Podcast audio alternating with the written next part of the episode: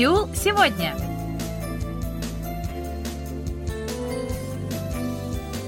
Здравствуйте, уважаемые радиослушатели! В эфире очередной выпуск передачи «Сеул сегодня», в которой мы знакомим вас с жизнью корейцев и событиями, происходящими в Корее. У микрофона Анна Витенко, за режиссерским пультом Настя.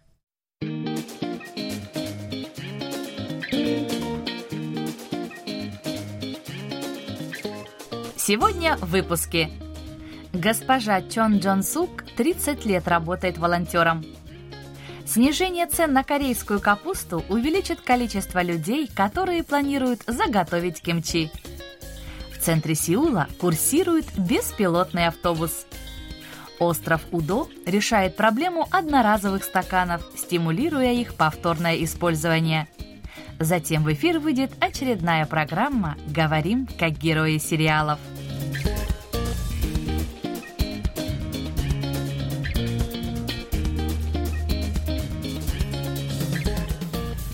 Все больше и больше людей занимаются волонтерской деятельностью.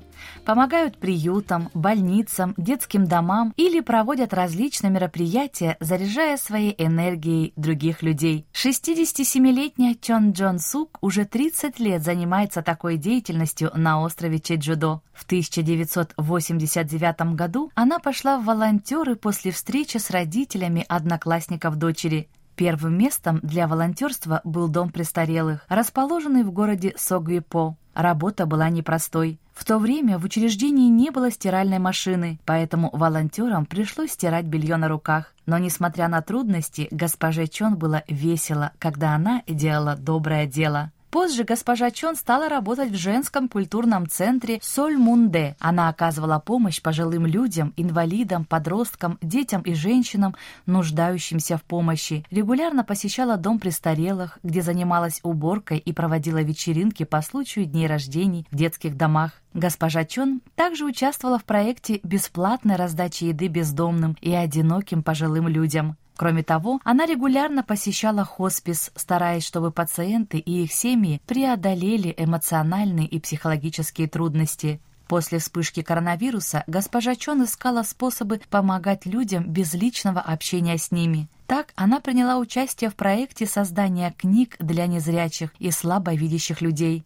Вскоре выйдет одиннадцатая книга. Помимо этого, она регулярно бегает на определенную дистанцию, одновременно занимаясь сбором мусора. В процессе работы волонтером госпожа Чон получает незабываемые впечатления. Ее заслуги в волонтерской деятельности неоднократно отмечали. В 2016 году, в 2019 и в этом году она получала награды. Полученные денежные вознаграждения она всегда жертвует пожилым людям, живущим в доме престарелых. На вопрос о дальнейших жизненных планах госпожа Чон обычно отвечает, что будет работать волонтером до конца своей жизни, ведь только так она чувствует себя не только живой, но и нужной людям.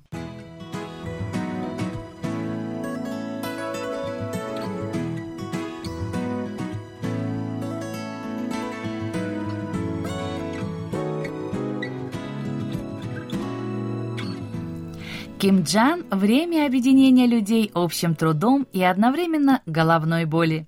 Кимджан – это уникальная часть корейской культуры, которая начинается осенью и продолжается до ранней зимы, когда вся семья собирается вместе и участвует в процессе заготовки квашеных овощей кимчи. Этот процесс издревле присутствовал в жизни корейцев и сохраняется до сих пор. В Корее существует более 180 видов кимчи, но наибольшей популярностью пользуются блюда из ферментированной корейской капусты с красным перцем. Можно сказать, что корейская капуста считается важнейшим ингредиентом для кимчи. Поэтому цена данного продукта очень важна для тех корейцев, которые хотят заготовить кимчи на зиму.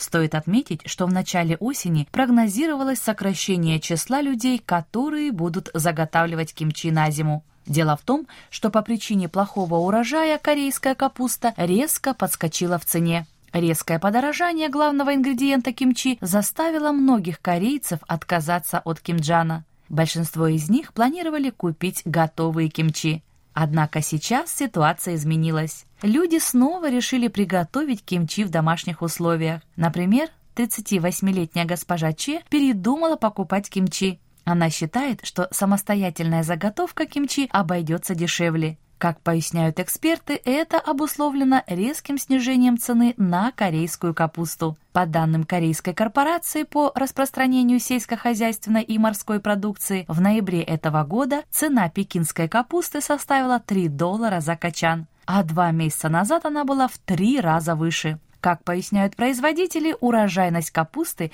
снизилась временно из-за муссонных дождей. Улучшение погоды и рост урожайности привели к снижению цены. Другие ингредиенты кимчи, в том числе редька, зеленый лук и омежник, также подешевели. В связи с этим ожидается, что расходы на заготовку кимчи будут меньше, чем в прошлом году. По мнению экспертов, в этом году расходы на приготовление кимчи из 20 кочанов капусты составят 90% от уровня прошлого года. На этом фоне ритейлеры предлагают разные акции, чтобы привлечь покупателей, которые планируют приготовить кимчи. В магазинах организуются специальные отделы, торгующие ингредиентами для кимчи с большой скидкой. Как отметил начальник овощного отдела сети супермаркетов Home Plus господин Сон Джон Хён, компания будет продолжать поиск путей для снижения нагрузки на потребителей.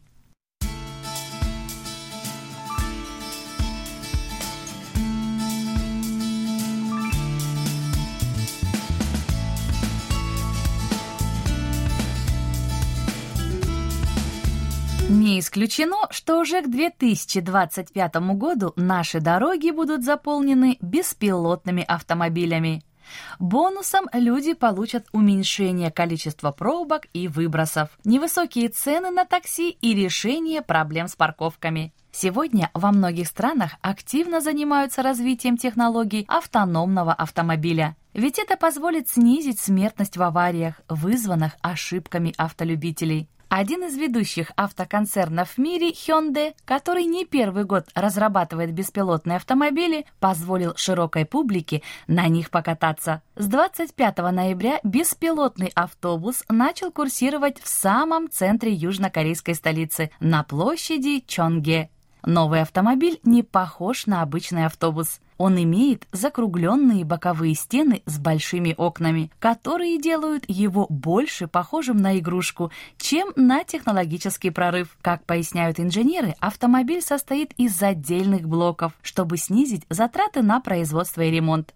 Автобус выпускает Tudat, дочерняя компания Hyundai, которая разрабатывает платформы автономного вождения. Стартап разработал программно-аппаратное решение для автономного вождения. Для того, чтобы получить такую услугу, сначала нужно установить мобильное приложение TEP. Для того, чтобы получить такую услугу, сначала нужно установить мобильное приложение TEP, которое помогает заказать транспорт и позволить ему передвигаться по маршруту через мобильную операционную систему Urban Mobility Operation System.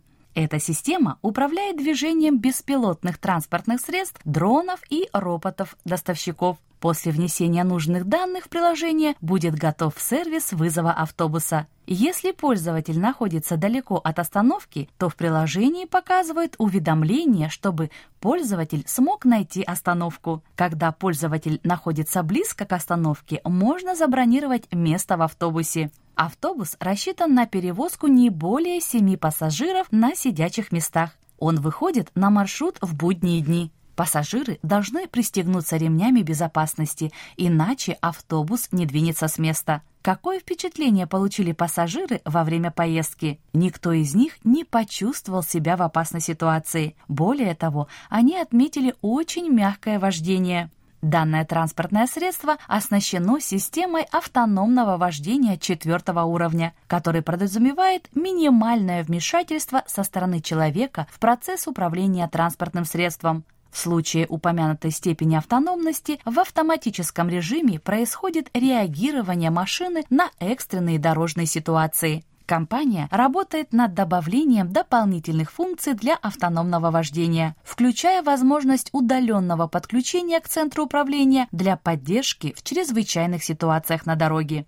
По словам представителя компании, в настоящее время разрабатывается система распознания, которая обнаруживает школьные автобусы или машины скорой помощи по форме и звуку, чтобы уступить им дорогу. На данный момент жители Сеула смогут прокатиться на автобусе бесплатно, но в дальнейшем проезд будет платным. Кроме того, в первой половине следующего года маршрут автобуса будет продлен.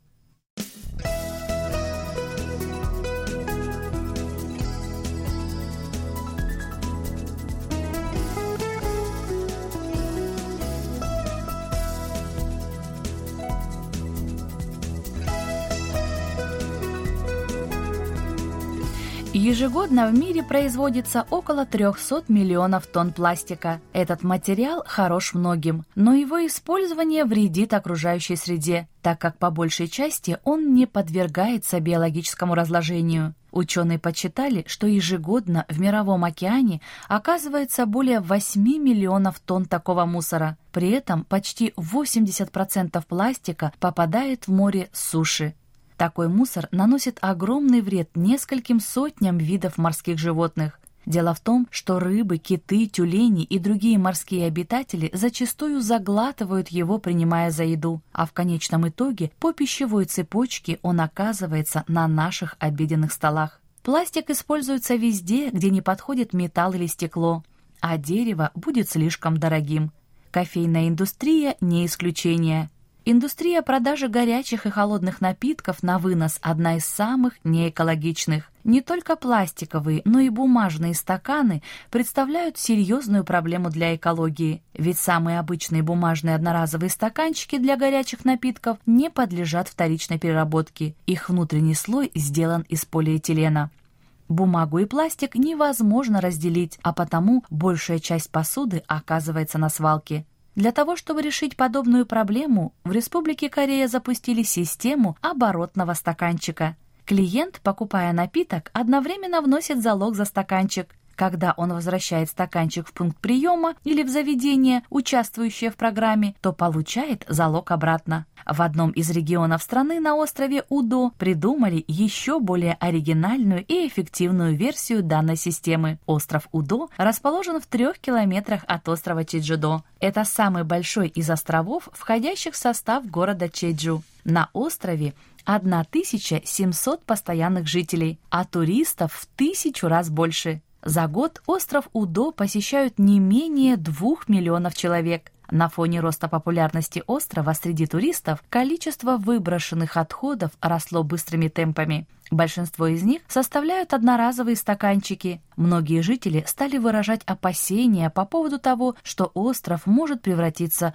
в мусорный. Власти острова Чиджидо в августе решили взяться за дело. Они объявили борьбу против одноразовых стаканчиков, запустив систему их повторного использования. Отличие системы заключается в том, что потребитель получает напиток в многоразовом стакане, за который взимается залог, включенный в цену напитка. Он составляет 1000 вон или 70 центов. Потребитель возвращает многоразовые стаканчики в автоматы. Их отправляют в эко-центр в городе Чейджу, откуда после семи этапов очистки отправляют в кафе, участвующие в программе. Прошло три месяца с момента начала программы. И за это время многое изменилось. Количество мусора в заведениях, участвующих в программе, сократилось на 30%. И это только начало. В середине следующего года на острове Удо откроется такой же объект, как эко-центр в городе Чеджу. Таким образом, власти намерены создать модель для других регионов.